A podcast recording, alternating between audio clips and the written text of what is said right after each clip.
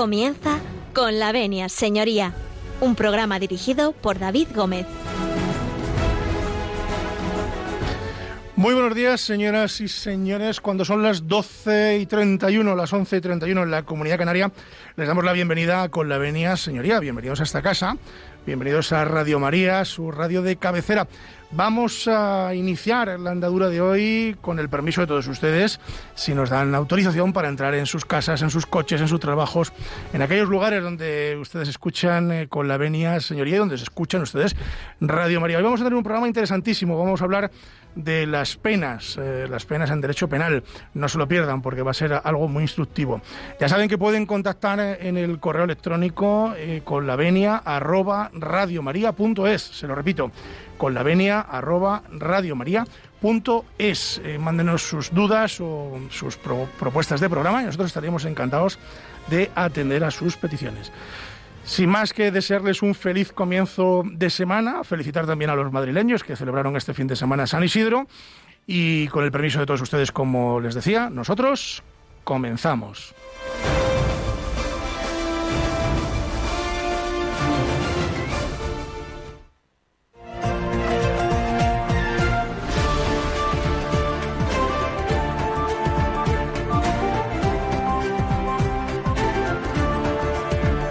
Tiene la palabra. Bueno, pues tiene la palabra, tiene la palabra nuestros eh, colaboradores habituales de esta casa. Eh, bueno, vamos a empezar por el más joven, don José María Palmero. Buenos días. Hola, buenos días, David. ¿Cómo está usted? Bien, encantado de nuevo de estar en esta tertulia eh, taurina, va a decir.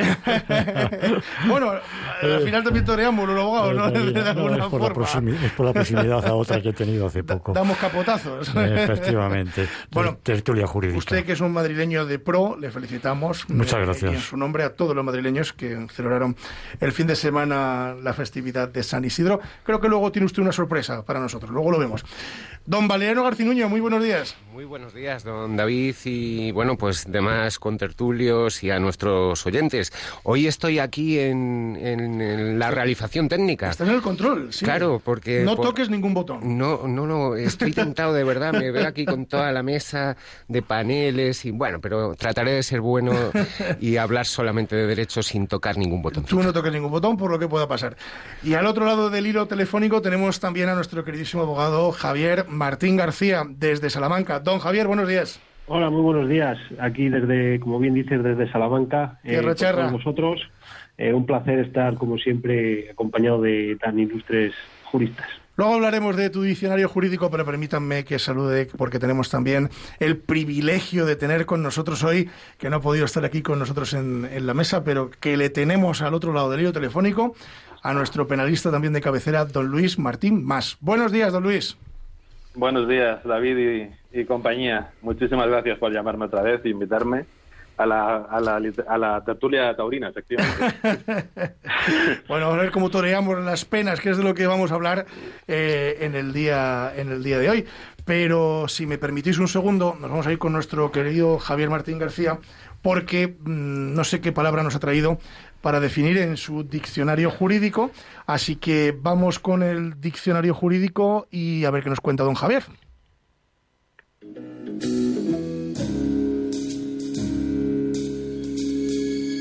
Diccionario jurídico.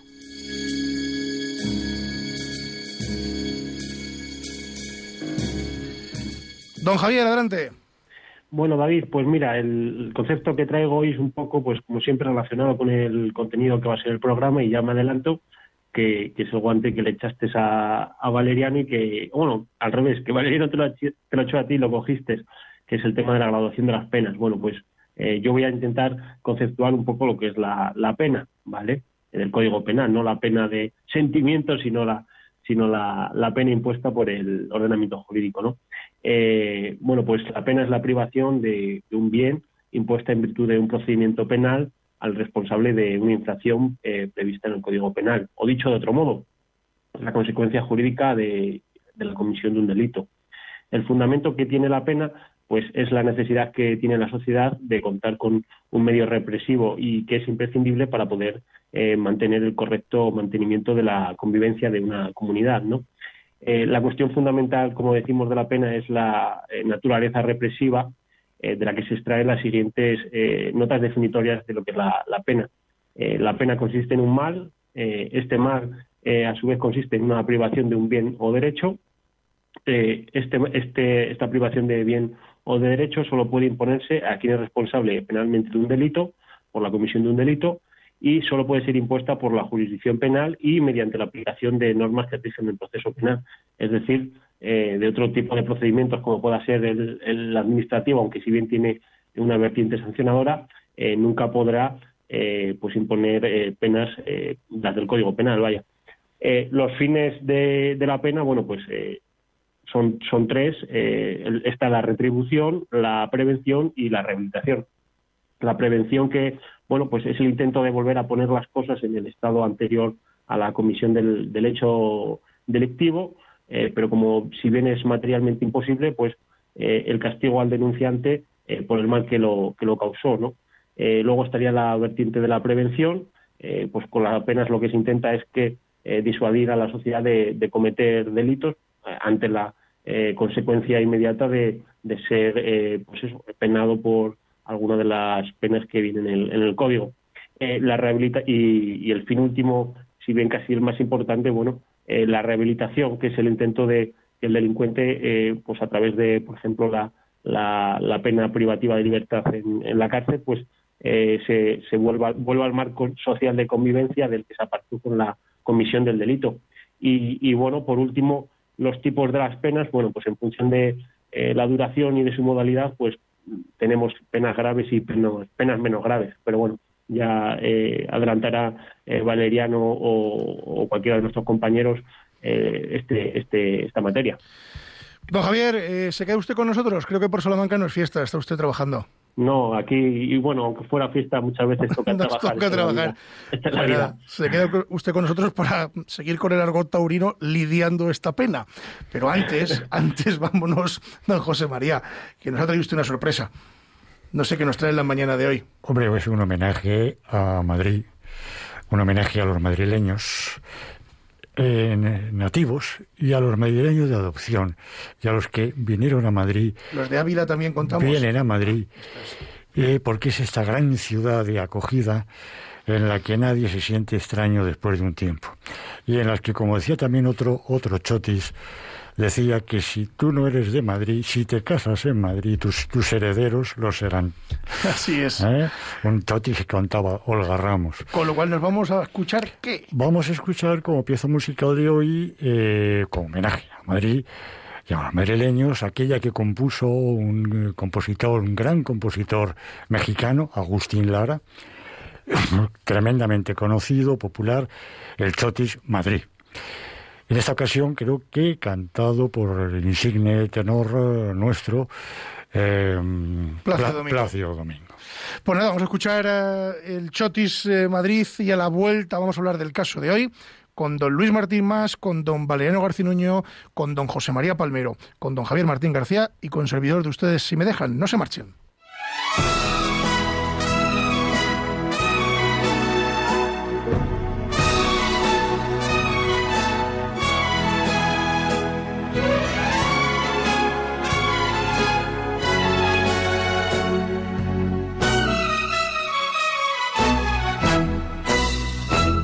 Cuando llegues a Madrid, chulona mía, voy a ser temperatriz de lavapiés y alfombrarte con claveles la gran vía y a bañarte con vinillo de Jerez.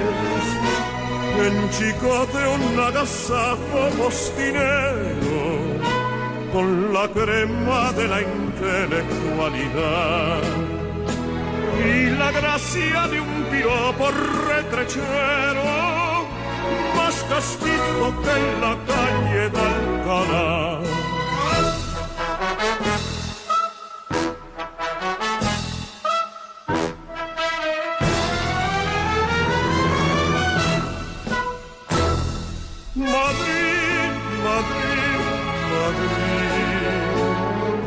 pedazo de la España en que nací. Por algo te hizo Dios la cuna del requiebro y del chotis. Madrid, Madrid, Madrid.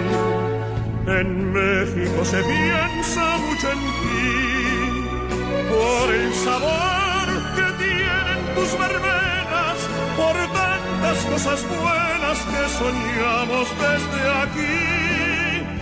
Y vas a ver lo que es canela fina y armar la tremolina cuando llegues a Madrid.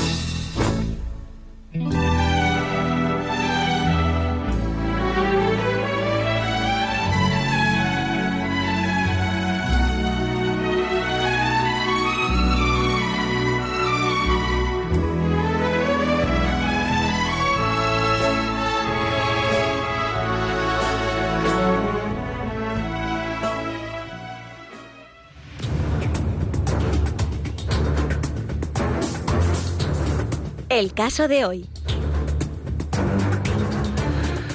Pues Madrid, Madrid, Madrid. Estamos aquí de vuelta. eh, bueno, en el caso de hoy, vamos a hablar de las penas. Eh, Podríamos haber puesto don José María esta de pena, penita, pena. Toda, toda la audiencia bailando. Bueno, dejen ustedes de bailar ahora y ya presten atención al Bueno, tema tan después complicado. de la clase de baile de chotis, yo no sé bailar el chotis, usted sí. Sí, sí, sí. Eh, sí. Vamos a hablar de las penas. Sí, y mi pareja de baile, la mejor, mejor que mi mujer, eh, mi hija. Hombre, por Mi supuesto. hija es perfecto, Para domina, el chotis. domina el, el- el- el requiebro y el chotis, nunca mejor dicho. Don Valeriano Garcinuño, don José María Palmero, don Javier Martín García y don Luis Martín Más. Vamos a hablar de las penas en el derecho penal. Esto que nos quita el sueño, que la gente muchas veces no entiende de por qué la pena es así o asado, por qué se rebaja, por qué no se rebaja, por qué de repente alguien entra en la cárcel y a los dos días sale. Cosas de este tipo. Vamos a intentar hablar un pelín de ello. Vamos a empezar, don Valeriano. Esto, a ver, si yo me condenan a alguna cosa mal hecha, cinco o seis años de prisión, ¿eso cómo se cuenta? ¿Cómo se, es decir, se lo inventa el juez? Eh, ¿Viene regulado en algún sitio? Cuéntenos. Bueno, si, si te condenan a cinco o seis años por algo, mejor no lo contamos. Ah, no. No, Vale. no nos lo callamos. Vale, Pero perfecto. bueno, sí, es, es verdad que, claro, muchas veces, pues eh, efectivamente los delitos pues están castigados con, con una pena que se establece, digamos, entre un mínimo y un, un máximo, ¿no? Por ejemplo, pues una pena de uno a cinco años. Así que efectivamente surge la pregunta de, bueno, y al final la pena que se impone en la sentencia, ¿qué criterios se toman en consideración pues para que la pena pueda ser un año o puedan ser cuatro? Y bueno, pues en este sentido, eh, claro, lógicamente eh, no, no se deja al, al arbitrio del juez, aunque sí, eh, pero hay una serie de reglas para la aplicación de las penas que contempla nuestro Código Penal en el capítulo segundo del, primero de los libros del Código Penal y que se refiere precisamente eh, a la aplicación de las penas y nos vamos a referir, yo creo, porque si no, no, no, no nos va a dar tiempo, mm, a unas reglas generales de la aplicación de las penas que son las que se contienen en los artículos 61 al 72 de, de nuestro Código Penal. Eh, si quieres, bueno, pues por ir, por ir introduciendo un poco la cuestión, eh, dice el artículo 61 de nuestro Código Penal que cuando la ley establece una pena, se entiende que se le impone al autor de la infracción consumada, es decir, cuando el delito pues, se ha cometido, digamos, con todas sus consecuencias. Eh, mientras que, dice el artículo siguiente, a los autores de tentativa eh, de delito se les impondrá la pena inferior en uno o dos grados a la señalada por la ley para el delito consumado. Aquí es cuando empiezan ya Aquí es cuando empiezan ya a, introducirse, bueno, pues la- las cuestiones que quizá puedan resultar un poco más complejas, ¿no? La pena inferior en uno o en dos grados. Nos encontraremos también con que hay delitos en los que eh, se prevé, pues en atención a su gravedad o a las circunstancias que concurren, eh, que se eh, aplique la pena superior en grado también. Entonces, bueno, pues esta era, digamos, un poco la cuestión que surgió en el anterior programa y por eso decidimos hoy hablar de ello. ¿no? Efectivamente, y por eso hemos decidido también contar con la presencia, aunque no física, pero sí espiritual, de don Luis Martín Más. Don Luis, esto de las penas, eh, ¿cómo es esto usted que se mueve entre pena y pena y tiro porque me llevo la corriente? Pues es, es como está diciendo Valeriano, efectivamente. Hay muchos matices que hacer, muchísimos, porque simplemente has gozado el tema y es eh, daría para muchísimo que hablar, ¿no?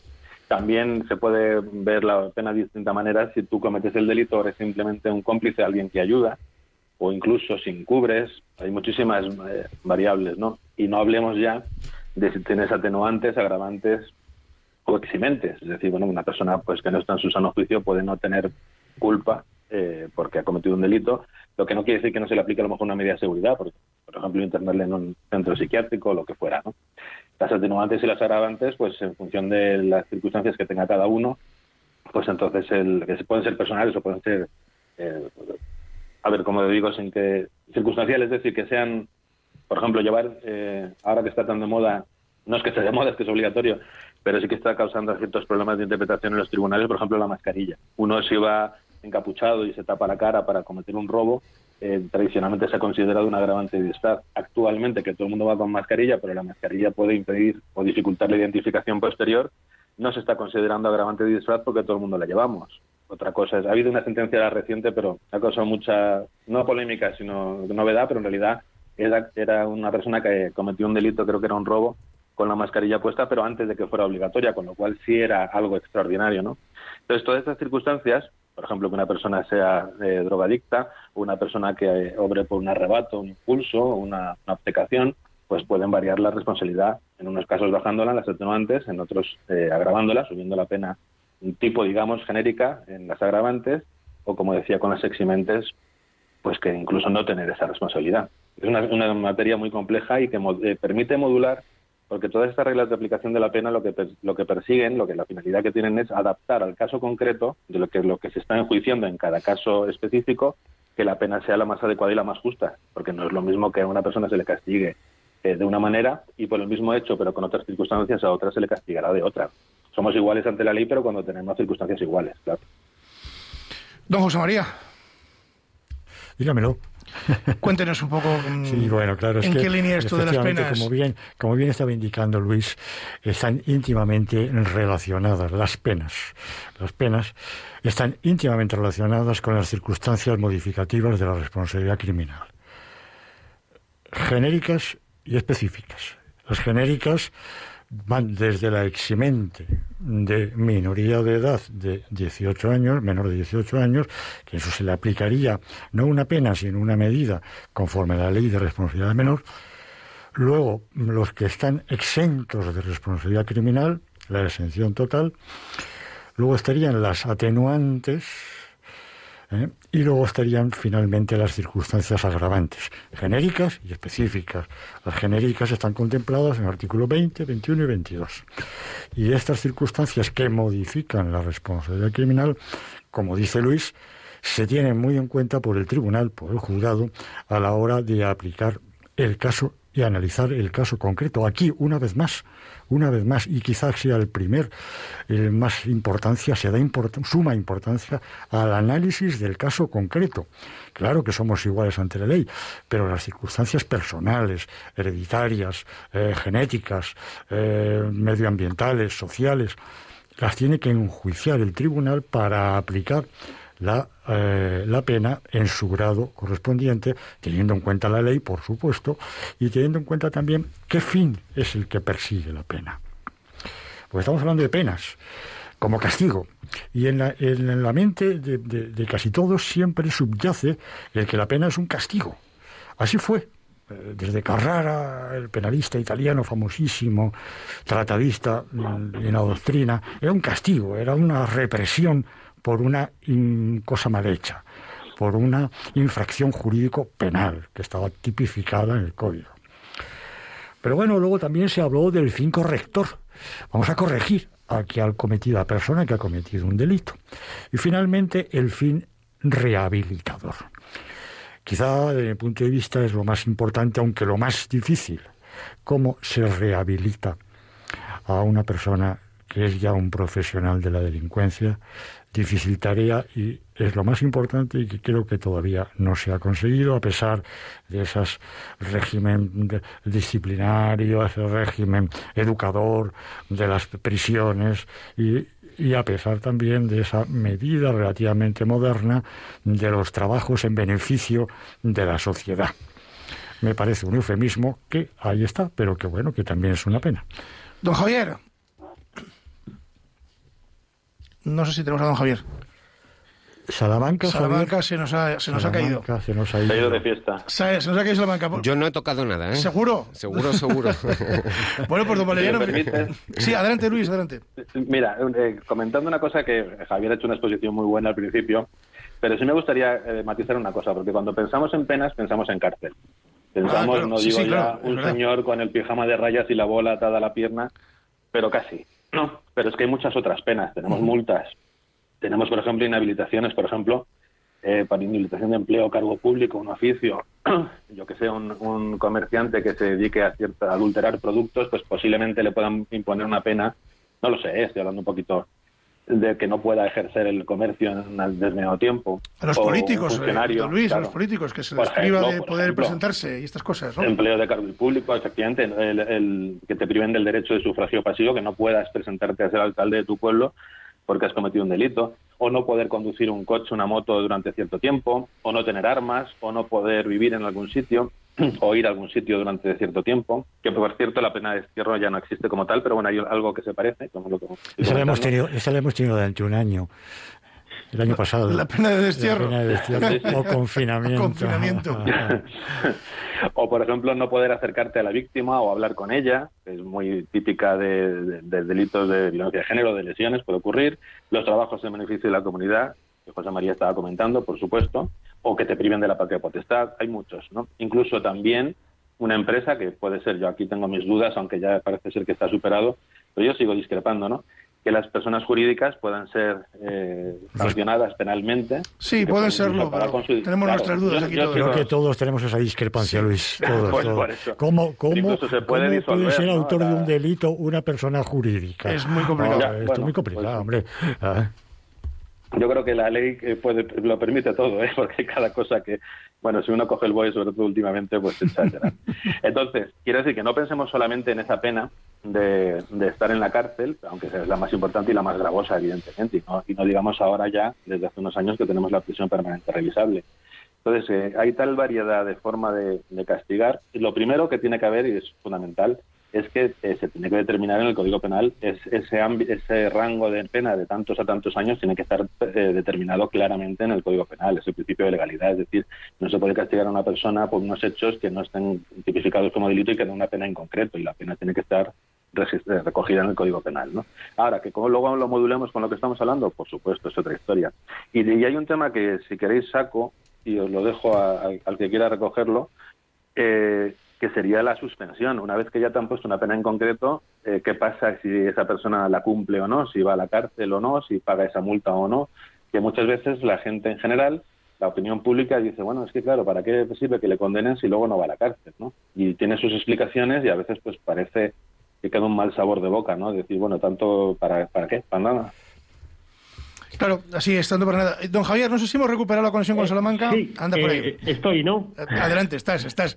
Es que, Eh, ¿sabes lo que pasa? Que tenemos a don, a don Valeriano al cargo de los botones y pues habrá tocado alguno que no debía. Me echó. Eh, nada, en cuanto al, eh, al efecto suspensivo que ha planteado aquí eh, Luis María, eh, eh, yo lo, lo que me planteo es lo siguiente, eh, mm, porque hay veces que, por ejemplo, eh, pues comete una persona, eh, no sé, delitos por todo el territorio nacional eh, en diferentes momentos y, y, bueno, se van juzgando pues también en diferentes momentos. ¿Cómo entraría en juego el efecto de la suspensión? Porque, por ejemplo, si en el primer delito que se enjuicia y se sentencia se llega a la suspensión de la pena, ¿qué ocurre con los delitos que ha ido haciendo eh, al margen o, o- o de forma paralela? Cuando, cuando estos se podrían volver a suspender o, o- o ya no. Pues aquí, aquí es cuando los abogados toreamos realmente, ¿verdad? Sí, Porque a veces claro, yo he tenido clientes, tengo, que cometen varios delitos, más o menos de forma seguida, eh, no han juzgado todavía el anterior y entonces te das, se da la circunstancia de que, por ejemplo, una de las causas de suspensión, la más, la, la normal, la ordinaria, es que el delito no tenga una pena superior a dos años, sea el primer delito, pagas la responsabilidad civil, por ejemplo, una estafa, le pagas a la víctima lo que le has estafado y no vas a la cárcel. Cuando se juzga el segundo, por ejemplo, te condenan por uno y llegas a, este a esta situación, ¿no? No la cumples la pena. Y el segundo, a lo mejor, también puedes conseguirlo. porque cuando cometió el segundo delito no había sido juzgado todavía por el primero, con lo cual no tenía antecedentes, seguía siendo delincuente primario, que es como se dice, y podría darse el caso de que ocurra una tercera vez. Bueno, pues estas cosas a veces ocurren, ¿eh? Efectivamente, esto, esto es así y, bueno, y luego ya pues si hablamos de delincuentes consumados, pues incluso más de dos o tres delitos pueden tener que nos hayan juzgado. Pero bueno, eh, la cuestión de la suspensión de las penas, efectivamente, pues la, condición general eh, para que se pueda aplicar pues es una pena de prisión inferior a, dos años. Aquí sí hablaríamos siempre de penas de prisión, eh, que son las que pueden quedar en suspenso, y la satisfacción de responsabilidad civiles. Lo que pasa que, em, eh, bueno, pues se modificó hace unos años también todo el tema de la suspensión de, la pena y ahora digamos que em, es incluso también posible eh, que se eh, suspenda una segunda condena. Es más una facultad del tribunal. Pero en cualquier caso, mm, yo creo que esto mm, casi lo podíamos dejar para otro momento porque si no, no nos vamos a poder centrar en, en precisamente el tema de hoy, ¿no? En la graduación de las penas. Entonces, bueno, Aparte de todas estas consideraciones, mm, yo creo que podemos entrar en, materia sobre cómo establece nuestro Código Penal eh, que debe efectuarse la aplicación de la pena tratándose de delitos dolosos. Y entonces, en el artículo 66 se establecen una serie de reglas que tienen que tomar en cuenta los jueces o tribunales. La primera, que concurra solo una circunstancia atenuante. Entonces, se aplicará la pena en la mitad inferior de la que la ley fije para el delito. ¿Cuál es la mitad inferior de una pena? Vamos a imaginar una pena de prisión de seis meses a un año. De seis meses a un año van eh, seis meses de forma que la mitad, digamos, de esos seis meses conformaría la eh, pena en su límite eh, inferior y la mitad que se acerca más a los 12 meses en su límite superior. Es decir, de seis meses a nueve meses se estaría aplicando la pena en su mitad inferior. Bien, eso si concurre una circunstancia atenuante. Puede también que concurran varias circunstancias atenuantes o, una o, varias muy cualificadas y que tampoco eh, concurran circunstancias agravantes. Entonces, lo que dice nuestro Código Penal es que se le aplicará la pena inferior en uno o dos grados a la establecida por la ley para el delito del que se trate, atendiendo al número y entidad de estas circunstancias atenuantes. Aquí ya nos eh, no hablamos de la mitad inferior de la pena, sino de la pena inferior en grado.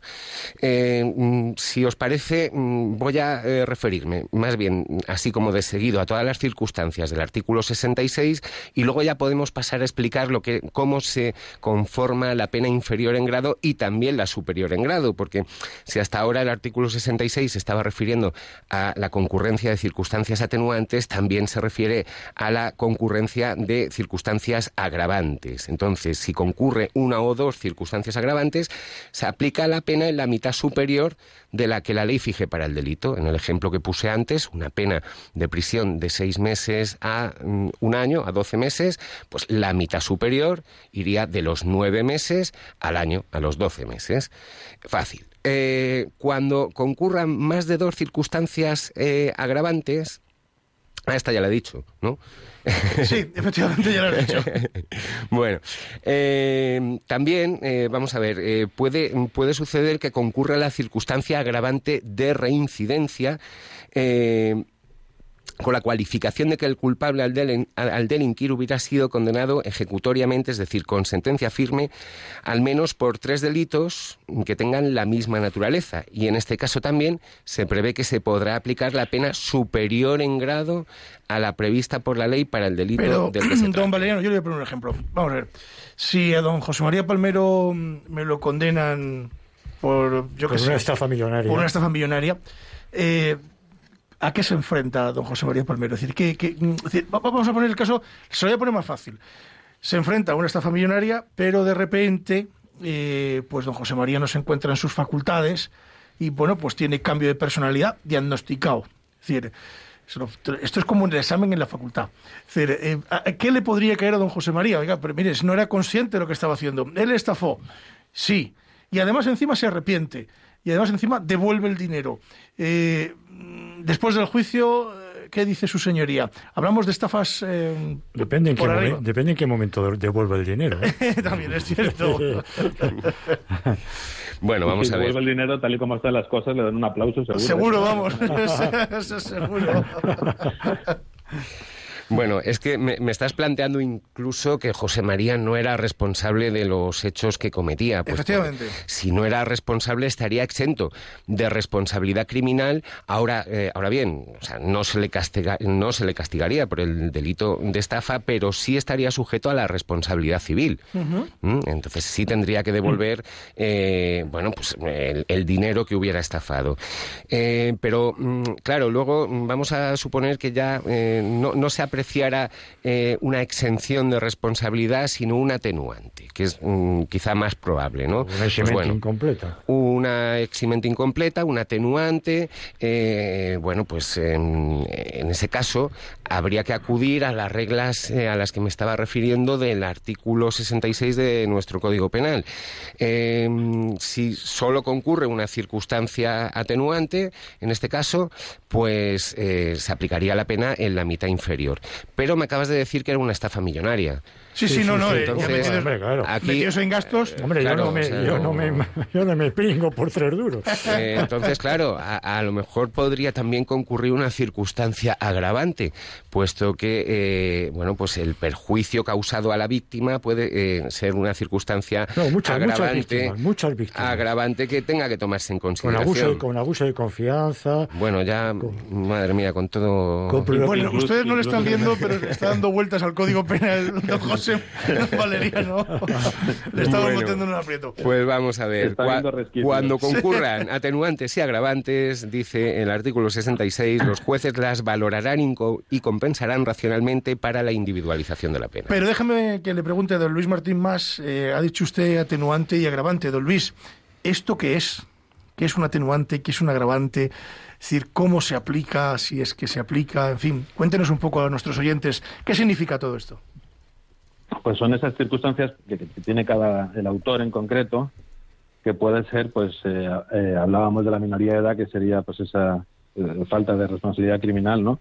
Pero, por ejemplo, tener una alteración psíquica, ya sea por una enfermedad mental, por ejemplo, que pero tendría que anular las, las capacidades de querer y entender. No sé si en el caso de don José María en esa estafa millonaria, me cuesta creer que no supiera qué, qué- qué estaba haciendo, qué es lo que quería para cometer una estafa eh, así de esas características, pero bueno, si hay alguien que no sabe lo que hace, y esto tendrá que determinarlo con la debida prueba, evidentemente, y esto incurre, incumbe la carga de la prueba a la defensa, de decir, bueno, pues mi cliente no estaba en condiciones, por lo que sea, por el consumo de alcohol, por el consumo de, de drogas, siempre que uno no lo haga a propósito para cometer el delito. No, sustancias, sustancias claro. estupefacientes no.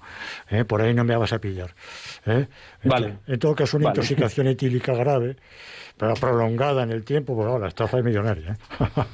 Claro. Adelante, Luis. O, por ejemplo, otras Mm. otras circunstancias que pueden eh, eh, eximir de esa responsabilidad. Estamos hablando de eximentes. ¿eh? Por ejemplo, la legítima defensa. El caso del joyero que tiene licencia de armas y cuando viene el atracador con una pistola, pues él le hace frente con otra pistola.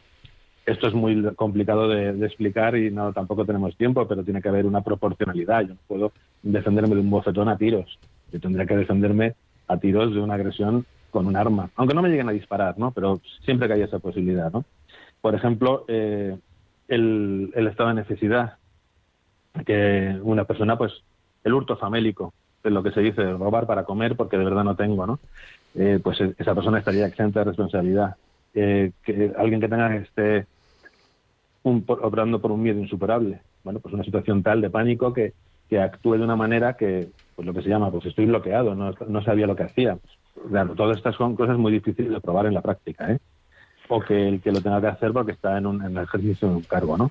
Las atenuantes son es lo mismo, pero no te quita la responsabilidad. Las eximentes pueden ser completas o incompletas, ¿no? Y suelen acabar en una medida de seguridad. Las atenuantes te disminuyen la responsabilidad. Entonces, bueno, pues, eh, por ejemplo, la adicción a las sustancias estupefacientes, por ejemplo, siempre que no sea tan grave, tan grande como que sea un eximente, es decir, digamos de menor intensidad, ¿no? Y que allí puede ser una atenuante simple o muy cualificada. No vamos a entrar en, en grandes detalles porque no terminaríamos nunca, ¿no? Por ejemplo, y esta sí es importante, en el caso de, don José María, que ha cometido esa estafa multimillonaria a un montón de, víctimas, Y aquí lo que estaríamos seguramente, aparte de las agravantes y las atenuantes, estaríamos en un subtipo agravado, es decir, un delito específicamente más castigado con más pena por haberse cometido, está en el código, por haber cometido eh, ante una pluralidad lo que se llama una estafa masiva, ¿no? Eso tiene más pena que si fuese a una única o un número pequeño de víctimas, ¿no? Bueno, pues reparar el daño es una otra atenuante y esta sí se usa mucho en la práctica porque aunque podamos tener la idea general ¿eh? de que el delincuente siempre se sale con la suya, que no entre nadie en la cárcel, yo entiendo que no y el Código Penal español es bastante duro comparados con los del entorno europeo, bastante duro, mucho más que los de la Europa del Norte, por ejemplo en Holanda o, Noruega, mucho más, la verdad. Eh, sí que hay, se trata, y ha habido reformas, sobre todo la del 2015 tendía eso más todavía, a proteger a la víctima. Entonces, si una persona repara el daño, por ejemplo, unas lesiones, hay que pagar unas lesiones, una indemnización de 3.000 euros y el culpable antes del juicio indemniza, se está reparando el daño, pero además, que, la víctima satisface su pretensión de que, bueno, el daño que se le han... Ya sé que el dinero muchas cosas no las paga, evidentemente, pero bueno, pues sí, sí está resarcida y además eso le da un pequeño premio, vamos a decirlo así, al, al acusado para tener una pena más pequeña. Y luego, muchas veces, en, bueno, muchas veces no siempre, en ejecución, si hay que pagar una multa y una indemnización, cualquier dinero que pague el culpable, el, condenado, siempre irá primero a la responsabilidad civil para pagar a la víctima. Entonces ahí, ahí, hay una protección, ¿no? Pues bueno, como decía, reparar el daño es otra, otra atenuante. También, por ejemplo, sería tratar de socorrer a la víctima cuando nosotros mismos, mismos la hemos lesionado. Los retrasos en la tramitación de las causas, de los que no me señalan el juicio, llevo tres años, y esta es una que se está aplicando bastante ahora por la pandemia, porque llevamos un año, hemos tenido el confinamiento, que no había, eh, me parece que fue el 6 de junio del año pasado, por ahí, primeros de junio se, se reabrieron los plazos, el, cómputo de los plazos y la actividad judicial poco a poco se, se fue. Y, pero ha habido una ralentización, ralentización muy grande, vamos con un retraso muy grande. Yo creo que la maquinaria no está al 100%, sinceramente, por mi experiencia personal, y esto está provocando retrasos que eh, benefician a los acusados. En, en, los procedimientos. Claro. Don Luis, eh, vamos, vamos, a hacer un pequeño alto en el camino. Nos trae hoy don Valeriano una música eh, que ahora nos la explicará porque a la vuelta, a la vuelta de, escuchar esta pieza musical que nos trae don Valeriano, vamos a abrir los eh, teléfonos de esta casa para que ustedes puedan hablar con nosotros y preguntarnos. les Vayan a por ese bolígrafo y a por ese papel para que vayan apuntando. Miren, pueden ustedes llamar y, atender, les atenderemos encantados aquí en la tertulia de hoy al 91 005 94 19. Se lo repito, 91 005 94 19. Don Valeriano, ¿Quién nos ha traído? Bueno, pues como hoy nos hemos repartido entre José María y yo las canciones, él, ha elegido una pues que está directamente relacionada con las fechas que acabamos de pasar de San Isidro y yo pues he traído una música del canto del loco eh, porque bueno pues eh, a veces hay canciones que ponen música a los sentimientos y esta es una. Es una canción que se llama Si pudiera tenerte. Muy bien, pues eh, a la vuelta vamos a continuar hablando con Mariano Garcinuño, José María Palmero, Javier Martín García y Luis Martín Más. No se marchen.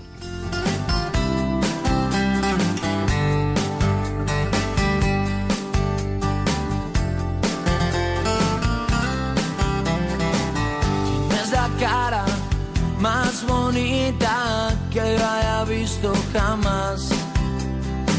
Tienes esa fuerza que me ha enganchado y no me va a soltar. Tu olor me inspira, tu voz me incita que mi risa nazca sin pensar. Que mi estómago esté cerrado y me hago daño porque sé que no estás.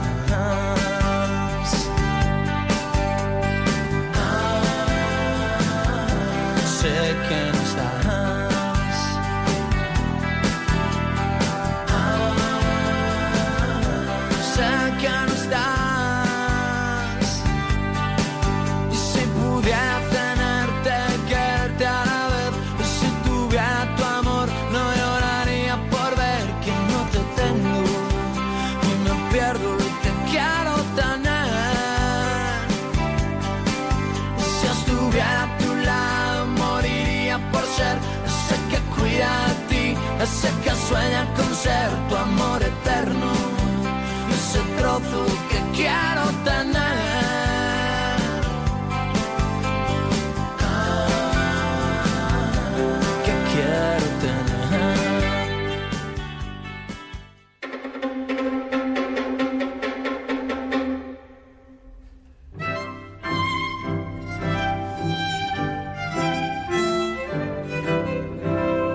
Boquerini nos anuncia que tenemos eh, directo en llamadas, así que anímense a llamar al 91 005 94 19. Se lo repito, 91 005 94 19. Y estaremos encantados de que participen ustedes con nosotros en la tertulia de esta mañana. Pero alguno de nuestros oyentes hoy nos ha dejado algún que otro mensaje. Creo que tenemos por ahí algún mensaje, así que vamos eh, a escucharlo, a ver si podemos darle algún tipo de solución. Vamos con el primero. Quería, mm, quería conectar con el programa con la venia señoría. Llamo desde Toledo. Voy a plantear el, el problema. Mira, vivo en un bloque de seis pisos y solo están vendidos tres. Mm, han pasado ya unos años, mm, 10 o 12 o 15 más o menos, no sé exactamente. El constructor no pudo hacer frente a los pagos y pasaron al Banco Pobre o la Sareb. No sé si son lo mismo o sociedades independientes. El administrador concursal dice que por más que ha luchado no ha podido hacer nada. Lo cierto es que todavía está a nombre del constructor. Los gastos están corriendo a cargo de los tres propietarios.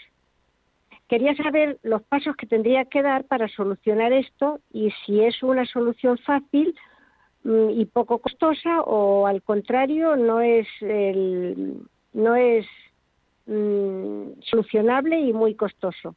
Muchas gracias por vuestro programa. Muchas gracias. Bueno, vamos a intentar contestar. Creo que contesto yo, ¿no? Porque aquí me hacen señas de Luis. Usted no se atreve tampoco, ¿no? No, no, yo tengo la eximente de no saber de lo que habla esta señora. bueno, ya contestar yo. Esto es derecho prácticamente civil eh, y concursal. Bueno, a ver, en principio, eh, usted como persona física poco puede hacer dado que tiene que ser la comunidad de vecinos. Eh, entiendo que el problema viene porque eh, el Banco Malo y la Saref, como usted bien dice, eh, no paga las cuotas de esa comunidad o no atiende los pagos. Y por lo tanto, bueno, pues lo único que puede hacer usted en este caso es convocar una reunión de la mm, comunidad y que sea la comunidad quien reclame estos pagos al, propietario. Claro, ¿qué ocurre? Que el propietario, según me dice usted, no es en este momento el Banco Malo ni tampoco la Sareb, sino que es eh, el, constructor. Bueno, realmente es una cuestión únicamente registral, porque entiendo que los bancos ya los, que el Banco Malo ya tiene a su cargo esos inmuebles con la independencia de que no ha registrado el inmueble a su nombre. Entonces, bueno, la, la solución sería que la comunidad vaya eh, contra el propietario del inmueble y, o al menos contra el, el, propietario que se presume ser del inmueble, que en este caso parece que sea el Banco Malo. Creo que tenemos por ahí algún otro mensaje. Eh, vamos a vamos a escucharlo. Bueno, nos vamos hasta Salamanca. Vamos a, luego escuchamos el mensaje porque tenemos eh, en Salamanca a Inmaculada. Inmaculada, buenos días. Sí, buenos días. Yo quisiera hacerle una pregunta. Mire, Adelante. nosotros estamos en un reparto de herencia eh, que va a cumplirse siete años, en el cual eh, hay unos bienes privativos eh, de los cuales soy yo la propietaria ¿Sí? y todavía no se me han entregado. Ajá. Entonces, quisiera saber su opinión eh, al respecto con los abogados que tiene usted letrados ahí en la mesa. Bueno, eh, vamos a ver, Inmaculada, eh, cuando habla usted de un procedimiento de hace siete años, eh, entiendo que es un Sí. procedimiento judicial o no es judicial. sí, sí, sí, sí, sí, sí, sí, sí, sí, ahí estamos, ¿Y los, todavía. los bienes quién los tiene? ¿Quién los posee? Eh, el que tiene el legado, que tiene las llaves de esos inmuebles y no nos, en- ¿Y no nos lo ya, entregan, vamos. ya han hecho ustedes toda la declaración, la aceptación, el reparto? No, no, no, no, está sin repartir todavía la herencia. Bueno, nada de pues nada, de entonces nada. tiene usted que instar un procedimiento judicial, eh, si no está instado ya, eh, para que se proceda a ese reparto conforme se dice en el testamento, claro.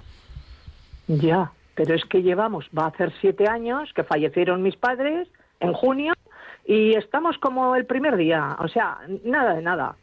Claro, pero y, y usted es heredera de, de esos inmuebles, entiendo, título de herencia. Y- y Parte, parte, porque somos varios hermanos, va, Ah, somos seis. Bien, bien. Somos Entonces, seis hermanos. Entonces ya entendemos aquí por, por dónde va el problema. Es decir, lo que tiene que hacer es eh, instar la- el reparto de la herencia y, vamos, lo mejor para las herencias es poner en venta todo lo que haya en- cuando hay tanta discrepancia y sobre todo cuando hay tanta, tantos herederos llamados a heredar. ¿no? Sí, sí, es que ya nos lo dijeron, que si no nos poníamos de acuerdo, eh, un perito judicial y, ah, eh, y vamos, es que vamos, es que esto digo, ya los bienes privativos míos no tienen, no puedo tener acceso a ellos que no están ni en activo ni en pasivo eh, eh, por, por el juez.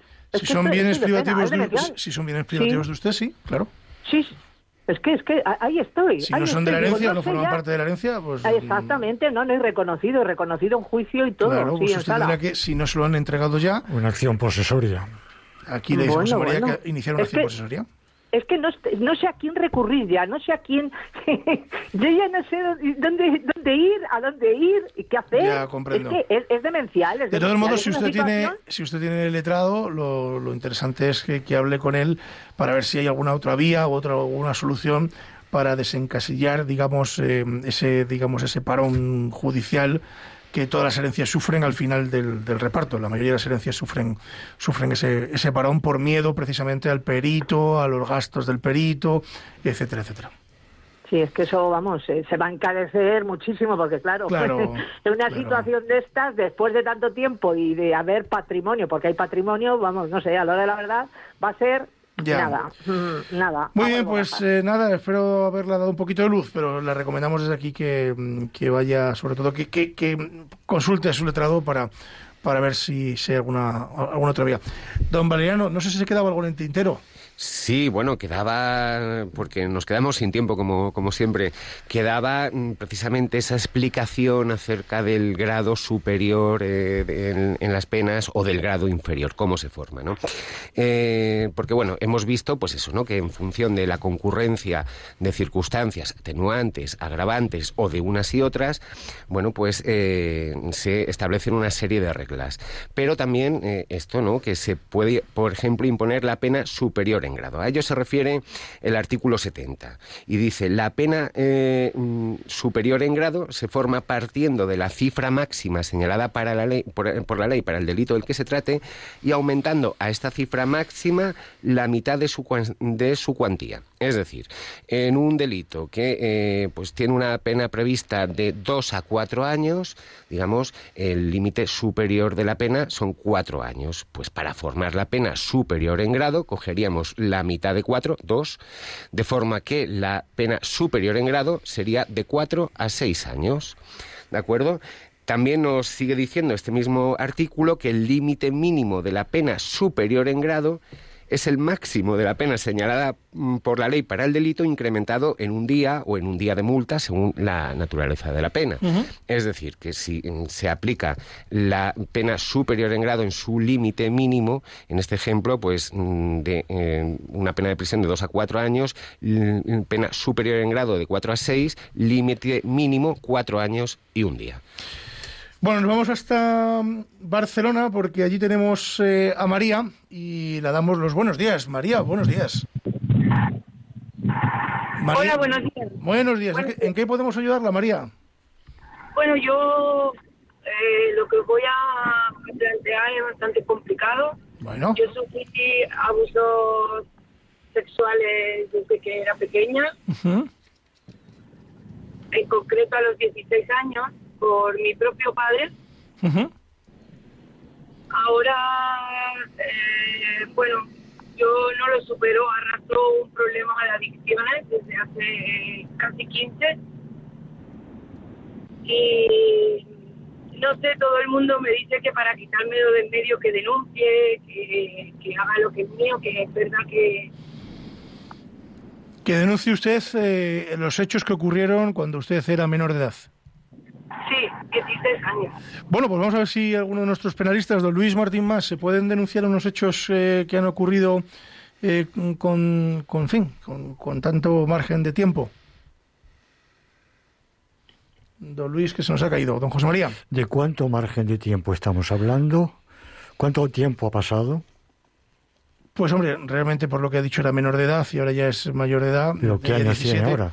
¿Qué ha pasado? No sé si la tenemos por allí todavía en antena, María.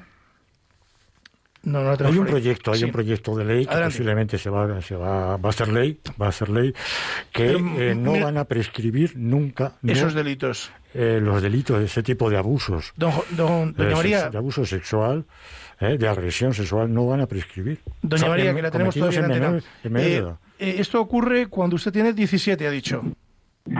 No, tenía 16. 16. ¿Y cuántos años tiene usted en la actualidad? 40. 40.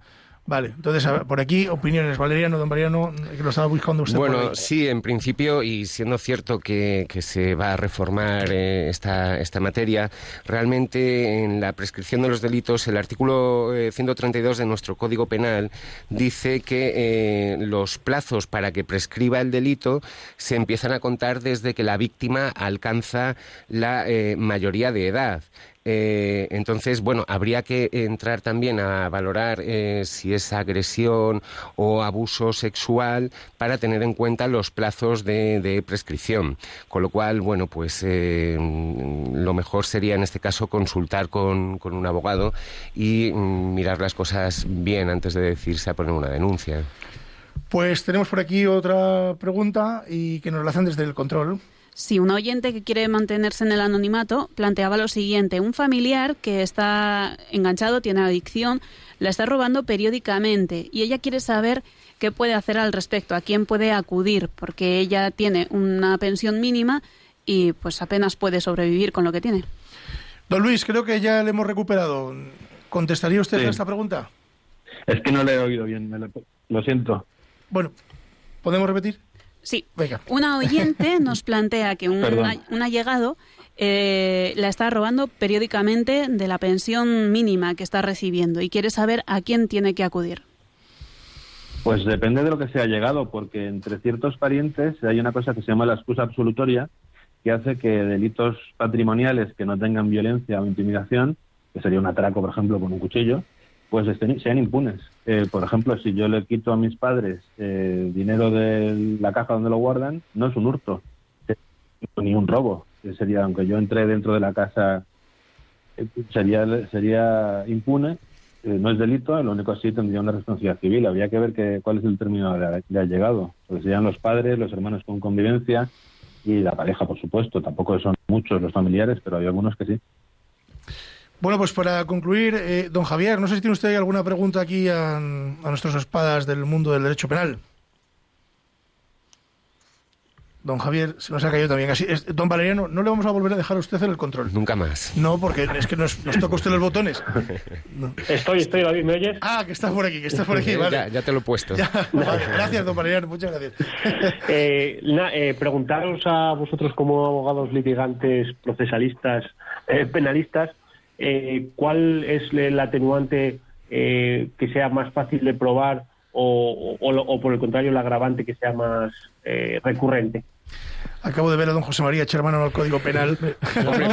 La más ocurrente, yo- yo- la más ocurrente o la que más ocurre en la praxis, en, en la práctica habitual, en el día a día de los tribunales, es la legítima defensa. La legítima defensa, como ya su nombre indica, mm, soy víctima de una agresión y en vez de quedarme pacíficamente y tranquilo, que me las den todas, respondo.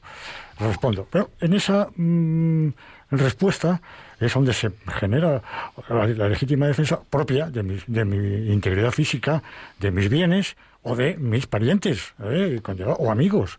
Estoy defendiendo la- el derecho a la vida, a la libertad, a la propiedad de otro, pero estoy en cierto modo agrediendo, o sea, ¿qué es la legítima defensa? En la praxis es la más eh, difícil. ¿Por qué? Pues porque mm, mm, tiene una serie de requisitos, que es la proporcionalidad del medio empleado para repelerla o rechazarla. O rechazarla. Don Luis, eh, Yo no puedo repeler una agresión si vienen me pegan con un palo o, o- o a mi pareja o a mi hijo, le pegan con un palo y saca una pistola y pegarle dos tiros. claro, Pues es lo que me pasó a mí el otro día con don Luis, que Hay una desproporción del medio. efectivamente, que fue en legítima Claro, claro. defensa cuando me, me pegó un pisotón en el, no puedo alegar en el juzgado. Don Luis, ¿usted qué opina de esto? Hombre, puedo alegarla y luego defender a mi abogado de que es una legítima defensa. Yo les Pero llamo a ustedes para que me La- defiendan. la- hay una legítima defensa. desproporción. ¿eh? Hay una desproporción. La, la legítima defensa puede ser a un extraño. Yo veo que están atracando a una persona y defiendo, agrediendo al, También, al atracador y no le conozco de nada a ninguno. Yo, yo creo que en la práctica los abogados, eh, la que, las que, de las que más mano echamos es de la reparación del daño, en robos, lesiones, porque es muy sencilla siempre que el cliente tenga la capacidad económica, porque es objetiva. Es decir, si antes del juicio se ha pagado, ahí la tiene. Pero ojo, que Se tiene que ser aprecia antes del eh, Antes de- del juicio. del comienzo del juicio oral. Pero aquí también se, se plantea luego una la duda. otra se es- plantea una duda. ¿Antes del, del, señalamiento de la agenda del juzgado o antes de que se celebre el juicio oral? Nos estamos quedando sin tiempo, don Luis. Muy brevemente. Bueno, y la, pues- otra, la otra, sí, bueno, yo, yo, yo creo que es an- antes de que entres en la sala, sinceramente. Antes de y luego por ahí jurisprudencia. Y Bueno, luego que- o- la otra que la de la- las dilaciones, los retrasos que hay. Que nos quedamos sin tiempo, que nos están apretando revista diocesana que viene de camino y los informativos. D- Don Valeriano. Nada, yo quería con- eh, contar una anécdota ya Pero- que estamos pero- pero hablando express. ahora express. Eh, bueno, pues recientemente en un juicio rápido que tuve, pues mi, mi cliente, eh, pues el día de los hechos, pues la verdad es que mm, se pilló una intoxicación etílica. De hecho, pues así Vamos, que- constaba. Que, fue borracho. Así entendernos. consta. Bueno, yo cuando le asistí en comisaría estaba en pijama. le- Ah, no, no sé por qué le habían llevado con el pijama del hospital. Estaba cómodo. Era, era, era curioso. Bueno, y entonces en el juicio rápido, pues a, a la hora de determinar, eh, bueno, pues qué, en qué grado de imputabilidad tenía este señor en el momento de comisión de los hechos, pido que sea, eh, se transforme el procedimiento en unas diligencias previas para que le examine el médico forense y precisamente emita un informe sobre su imputabilidad. Bueno, pues me llama, me llama hace un par de semanas o tres y, eh, porque le habían citado el juzgado. Digo, sí, es que te va a ver el médico forense. Y dice, bueno, y después de un mes y pico voy a dar todavía positivo. Digo, Pues no, hombre, no. lo sabe. No, hombre, no. Tú lo que tendrás que decirle es que no recuerdas nada. Digo que el informe ya lo tiene allí. Muy bien, señores, eh, les tengo que abandonar, que, que vamos a dejar los oyentes en manos de Radio María con la programación. Don José María Palmero, muchísimas gracias. Buenos días. Buenos días. Don Mariano García Nuño, muchas gracias. Buenos Un días. placer. Don Luis Martín Más, que nos vamos. Gracias. El próximo día aquí en el estudio. A mandar. Don Javier Martín García, un abrazo gi- gigante a Salamanca y, en fin, que, nos vemos el próximo lunes. Se nos ha despistado. Es otra vez don Mariano con el botón. Bueno, y a todos ustedes, eh, muchísimas gracias por estar con nosotros en Con la Venia Señoría. Recuerden que pueden mandar eh, sus eh, preguntas a conlavenia.radiomaria.es. Se lo repito, conlavenia.radiomaria.es. Y podremos, eh, bueno, pues interactuar con ustedes e intentar resolver aquellas dudas eh, que, que puedan irse planteando.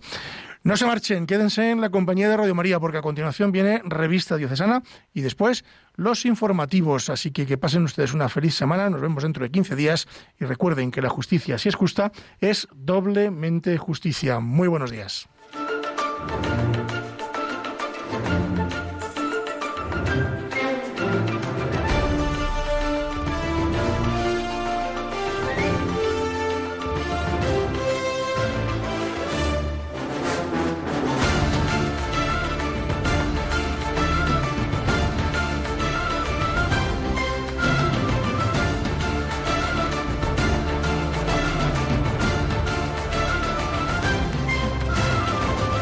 Les hemos ofrecido Con la Venia, Señoría, un programa dirigido por David Gómez.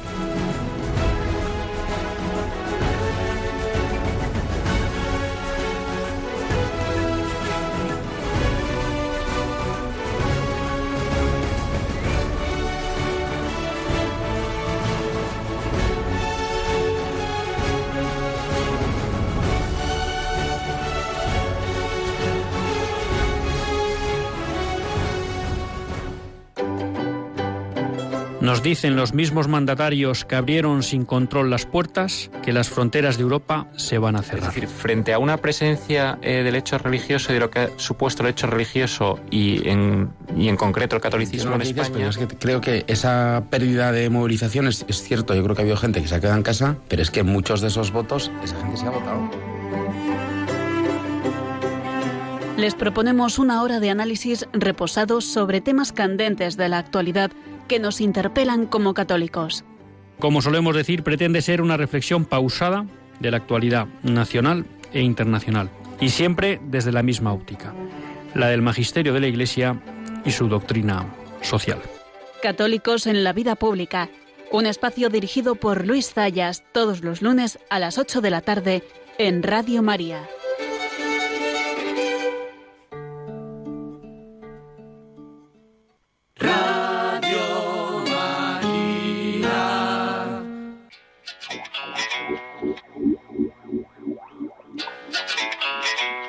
Revista Diocesana.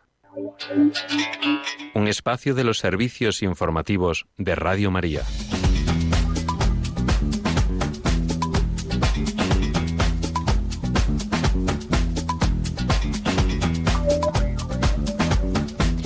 Muy buenas tardes a todos los oyentes de Radio María. Bienvenidos un día más a nuestra revista diocesana, un espacio donde les contamos lo que sucede en nuestras diócesis gracias a la colaboración de sus delegados de prensa.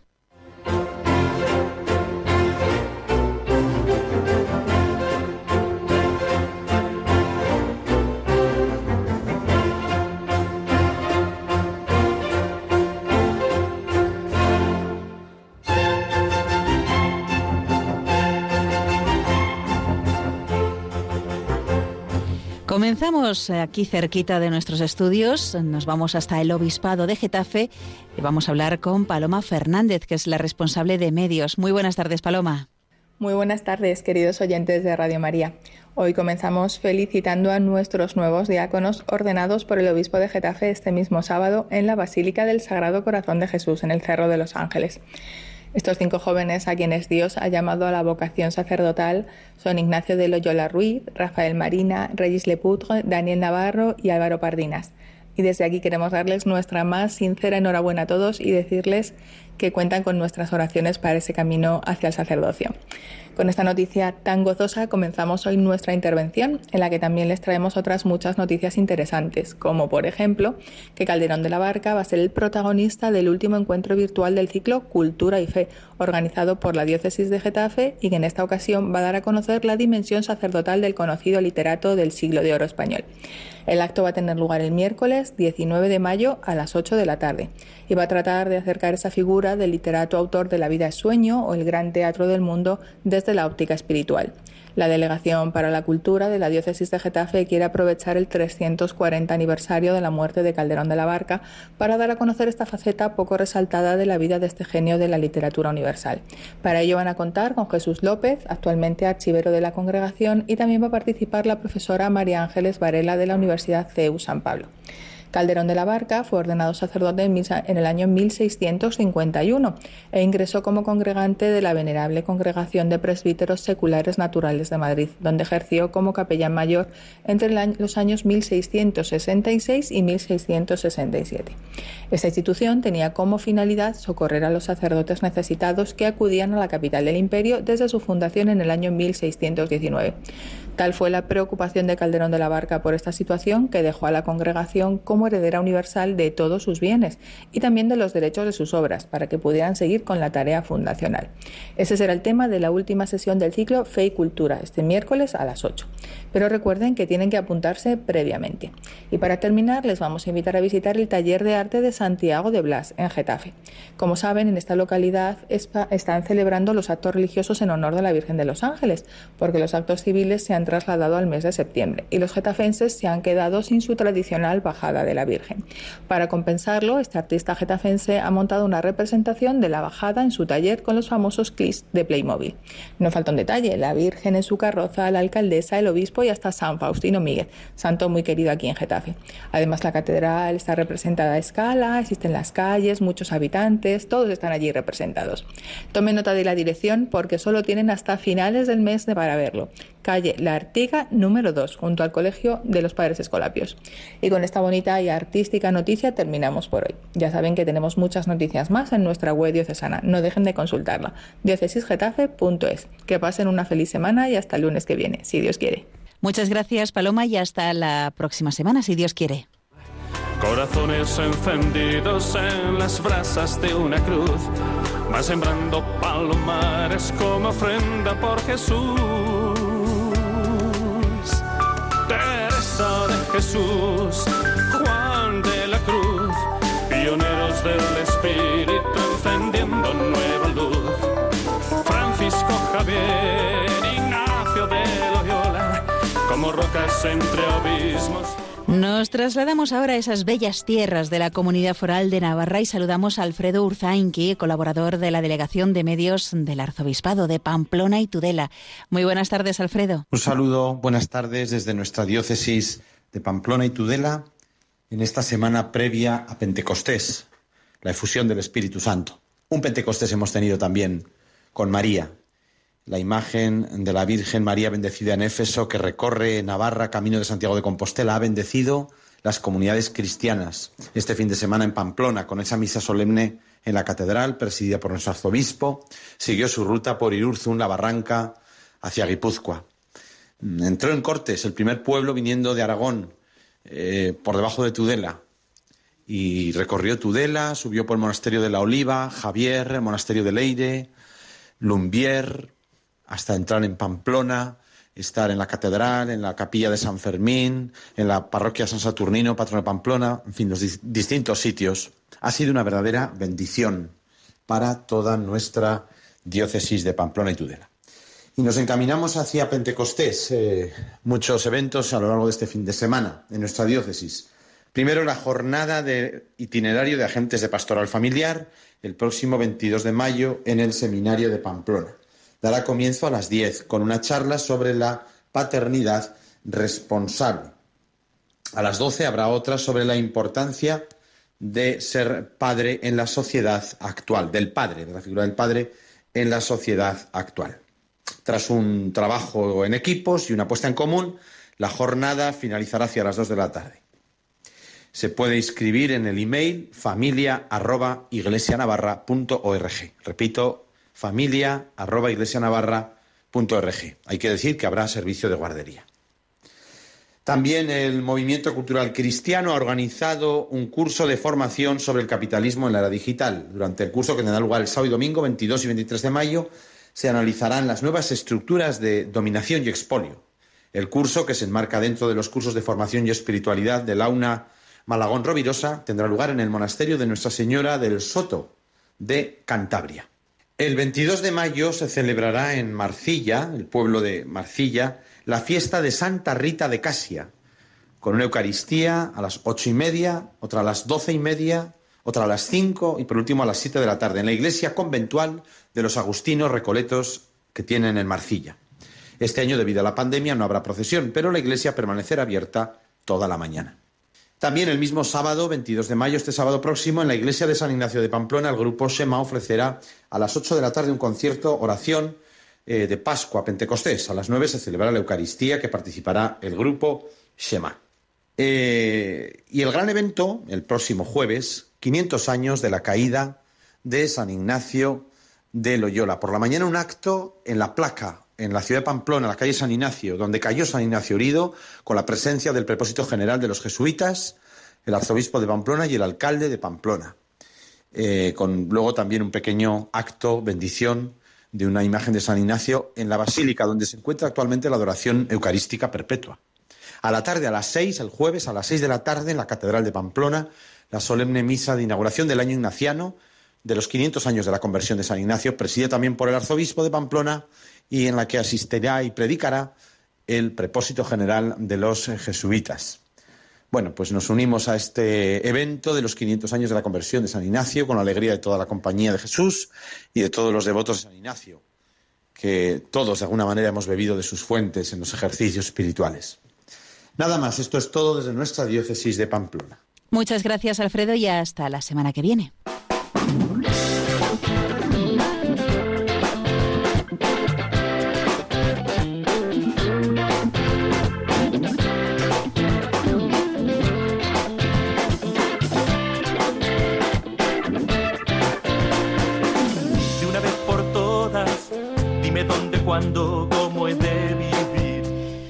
Nos trasladamos hasta el arzobispado de Valladolid. Allí se encuentra Marta Garay de la Delegación de Medios.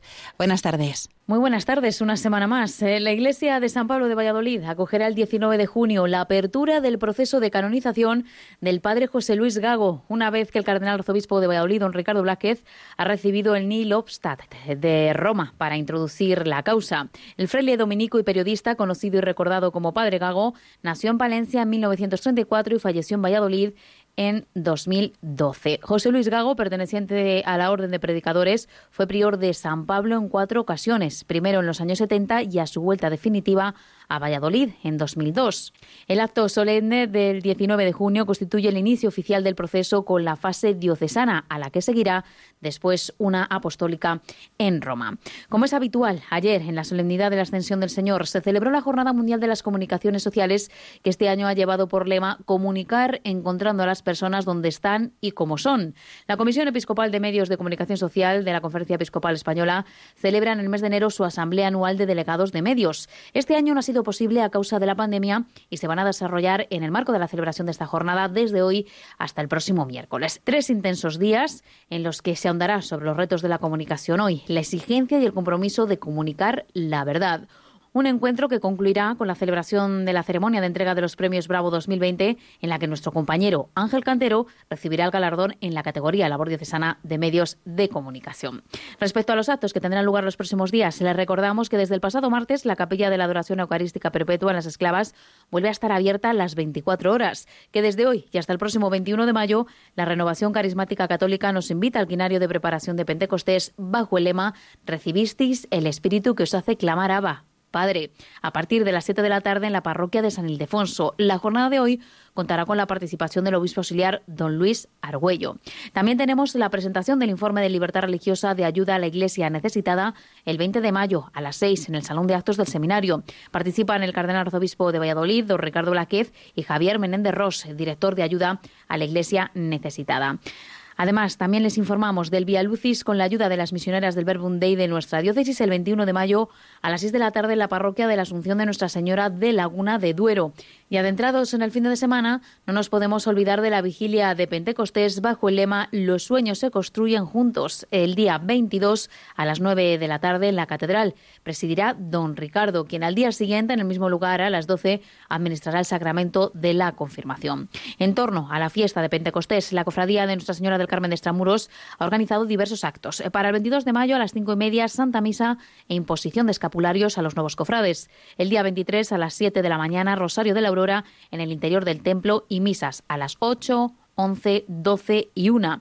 Mientras el lunes de Pentecostés, 24 de mayo, desde las 6 de la mañana hasta las 8 de la tarde, celebración de la Santa Misa cada hora. Tampoco olviden que las carmelitas misioneras de la Casa de Oración El Carmelo de Zaratán nos invitan a participar de un retiro presencial guiado por el sacerdote Guillermo Camino, el día 22 de 10 de la mañana a 6 y media de la tarde. Es necesario inscribirse llamando al 626 2849 24 626 2849 24. Como no pudo celebrarse en el mes de febrero, la Real Archicofradía de Nuestra Señora de Lourdes ha organizado del 22 al 30 de mayo la novena en honor a la Virgen. Todos los días a las 7 de la tarde en la parroquia de San Ildefonso. El día 27, imposición de la medalla. El 28, vigilia de la comunidad del cenáculo. El día 29, Rosario de las Velas en el interior del templo, mientras que en la última jornada del 30 de mayo el prelado bellisoletano presidirá la celebración.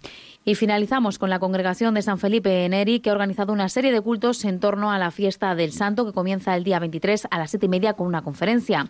El día de la festividad, 26 de mayo a las 12 y media, Eucaristía presidida por Monseñor Blázquez. Y el 30 de mayo a las 7 y cuarto, solemnes vísperas y exposición del Santísimo Sacramento, pidiendo por los sacerdotes de la diócesis y las vocaciones. Esto es todo desde la diócesis de Valladolid. Muchas gracias, Marta, y hasta la próxima conexión.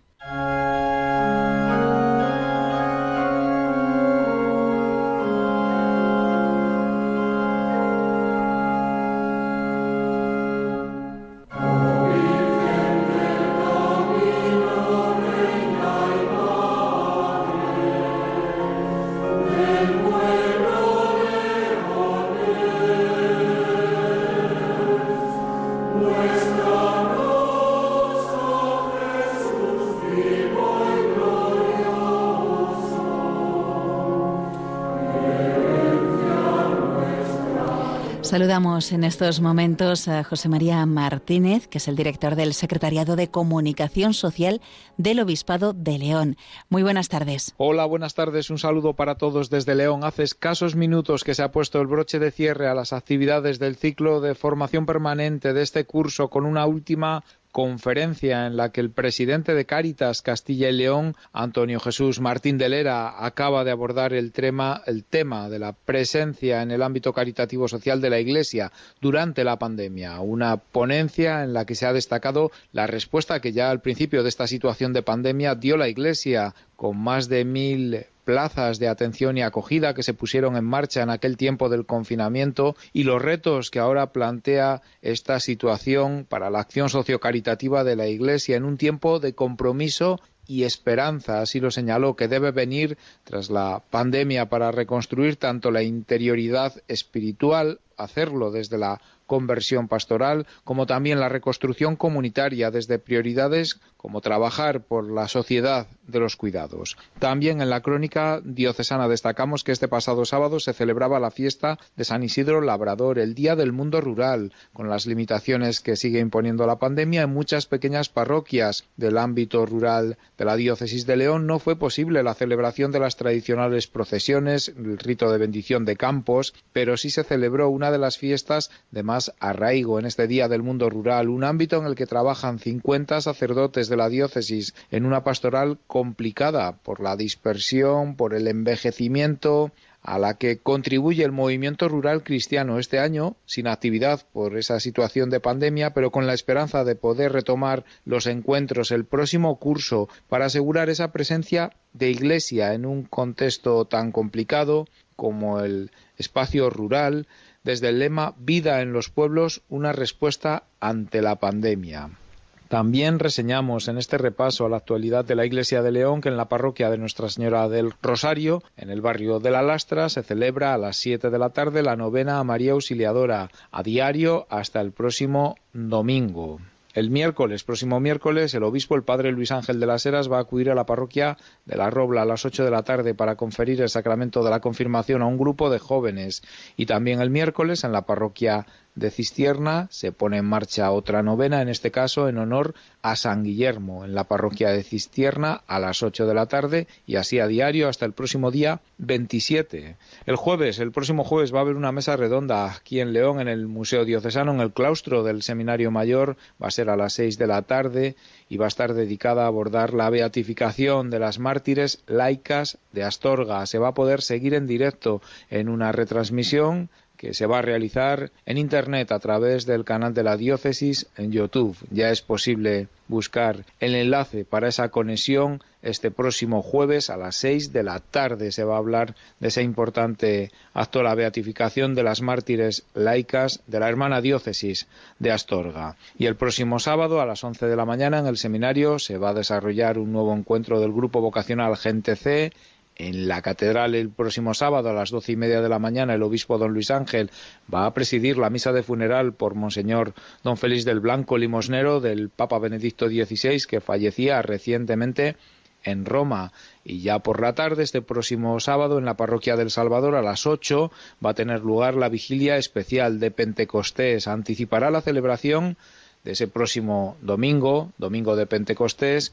Habrá Misa estacional en la catedral a las 12 del mediodía en un domingo este próximo en el que también se va a conmemorar el octavo centenario de Santo Domingo de Guzmán, fundador de la Orden de Predicadores, con una Eucaristía a las seis y media de la tarde en la Basílica de la Virgen del Camino, que precisamente atienden aquí en León los dominicos, vinculados desde siempre a la Basílica de la Virgen del Camino. Son citas de agenda, noticias, referencias de actualidad de la vida de la Diócesis de León que acabamos de repasar en esta revista diocesana desde León. Un saludo para todos y hasta el próximo lunes. Muchas gracias, José María. Hasta la próxima conexión.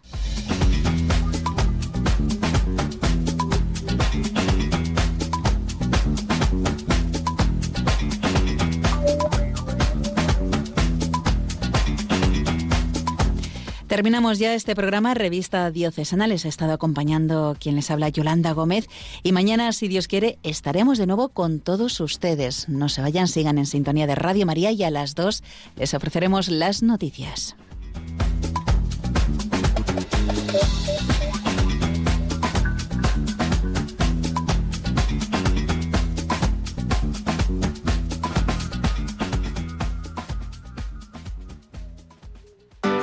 ¿Quieres estar al día de las programaciones de Radio María y las iniciativas especiales que estamos teniendo en estos días? No lo dudes y únete a los grupos de difusión de WhatsApp y Telegram que hemos creado por provincias. Entra en radiomaria.es y encuentra el enlace a la tuya. Te enviaremos cada día una publicación con información destacada y útil de Radio María, que también podrás compartir con tus contactos. Síguenos en las redes sociales, Facebook, Twitter e Instagram para estar al día. Radio María, siempre contigo.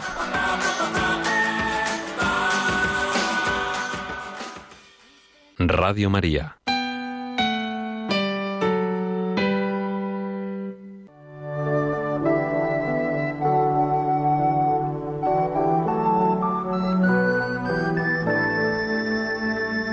Pinceladas en Radio María con la hermana Carmen Pérez.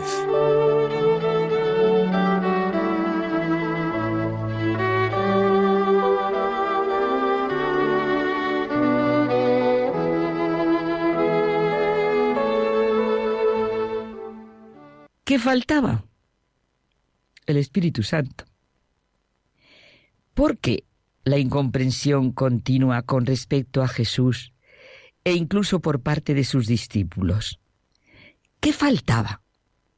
Se pregunta Romano Guardini en un libro maravilloso que se llama El Señor y dedica un capítulo entero a sentir qué faltaba.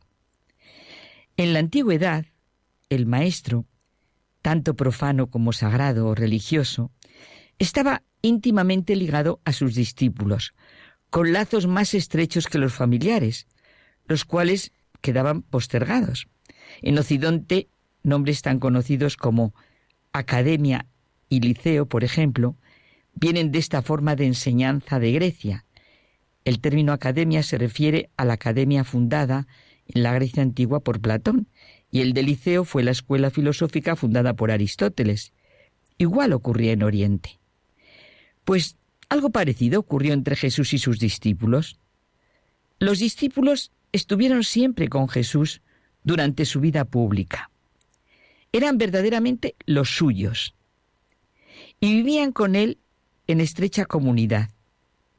Nunca nos encontramos a Jesús solo, sin sus apóstoles, excepto en las horas de soledad que dedicaba a la oración.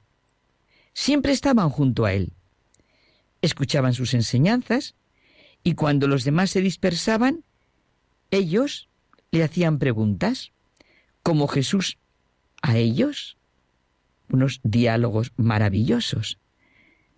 Veían su actitud con todos, ricos y pobres, enfermos y angustiados, los que le iban a pedir consejo y los que le increpaban. Viajaban con él, compartían sus comidas y le acompañaban cuando era invitado. Veían su cara, oían su voz, captaban sus gestos, quedaban envueltos por el ambiente que les rodeaba. Vivían todos su destino. Parece lógico pensar que sabían quién era y lo que quería, que estaban de acuerdo con él. Pero nos asombramos una y otra vez en el Evangelio al leer que no fue así. No es que vivieran poco tiempo con su maestro y su figura fuera demasiado grande, la novedad de su mensaje demasiado trascendente para que hubiesen podido llegar a comprenderle. La incomprensión de los discípulos no es semejante a la de un hombre que fracasa ante un cometido superior a sus fuerzas. La verdad es que los discípulos no adoptaron ante el Señor la única actitud que hubiera permitido ver las cosas en su luz verdadera. Realmente no creen.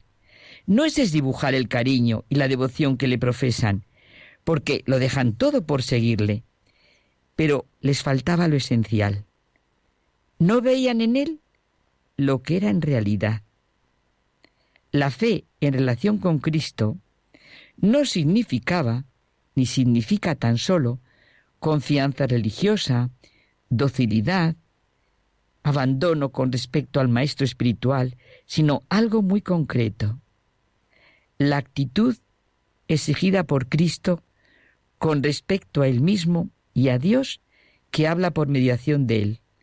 La palabra fe no puede designar un concepto universal que expresa las relaciones de los discípulos con el mensajero religioso, tanto si se trata de Buda, de Zaratustra, de Moisés o del mismo Jesús. La palabra fe significa en el Nuevo Testamento en ese después de Cristo. Una única realidad singular, el encuentro y la actitud con respecto a Jesucristo, al Hijo de Dios hecho hombre. Faltaba lo que inicia la transmutación de las medidas y normas establecidas, la revolución del corazón, el renacer a una vida nueva, como muestra San Pablo. De esto carecían los discípulos, es decir, lo que verdaderamente constituye la fe, y ahí está la raíz de su incomprensión. Hasta el último momento entendemos su incomprensión. Esto se pone de manifiesto después de Pentecostés. Qué distintos son estos hombres, son completamente diferentes. ¿Quién conoce la realidad llena de vida y muerte, de energía y potencia, que es lo que llamamos naturaleza? El que la vive y penetra en ella y se deja penetrar por ella. ¿Quién comprende la música? El que la lleva en su interior. Otros podrán aprender, reunir conocimientos, pero les será rehusada la verdadera comprensión. ¿Quién comprende la grandiosa existencia humana? el que cobija en sí una centella de grandeza, aunque no sea más que el anhelo de poseerla, el que se da cuenta que en su interior habita la verdad y habita el Espíritu de Dios. De lo contrario, reúne datos, hechos, pero ignora lo esencial. Lo mismo ocurre aquí. Solo puede comprender a Cristo el que vive en lo que es de Cristo. ¿De dónde viene Cristo? ¿Qué es lo que le hace vivir? ¿En virtud de qué obra? En virtud del Espíritu, que es la santidad, la vida, el amor, la fuente de todo. El que en el Nuevo Testamento se llama el Espíritu Santo. El Espíritu Santo lo penetra todo. Dice San Juan Pablo II, el Espíritu Santo posee una inventiva infinita, propia de una mente divina, que puede desatar los nudos de los sucesos humanos, incluso los más complicados e impenetrables. La fe, que es la respuesta particular que el hombre da a la persona y a la palabra de Jesucristo. Esta fe supone en el hombre el alborear de una nueva vida, y el acto de esta vida es la fe. La fe es el acto de un hombre nuevo. Solo puede comprender y amar a Jesús quien ha nacido de Dios. ¿Qué les faltaba?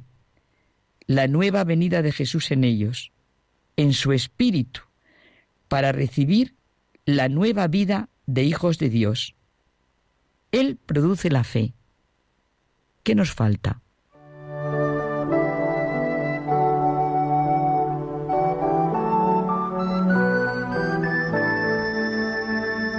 Pinceladas en Radio María con la hermana Carmen Pérez.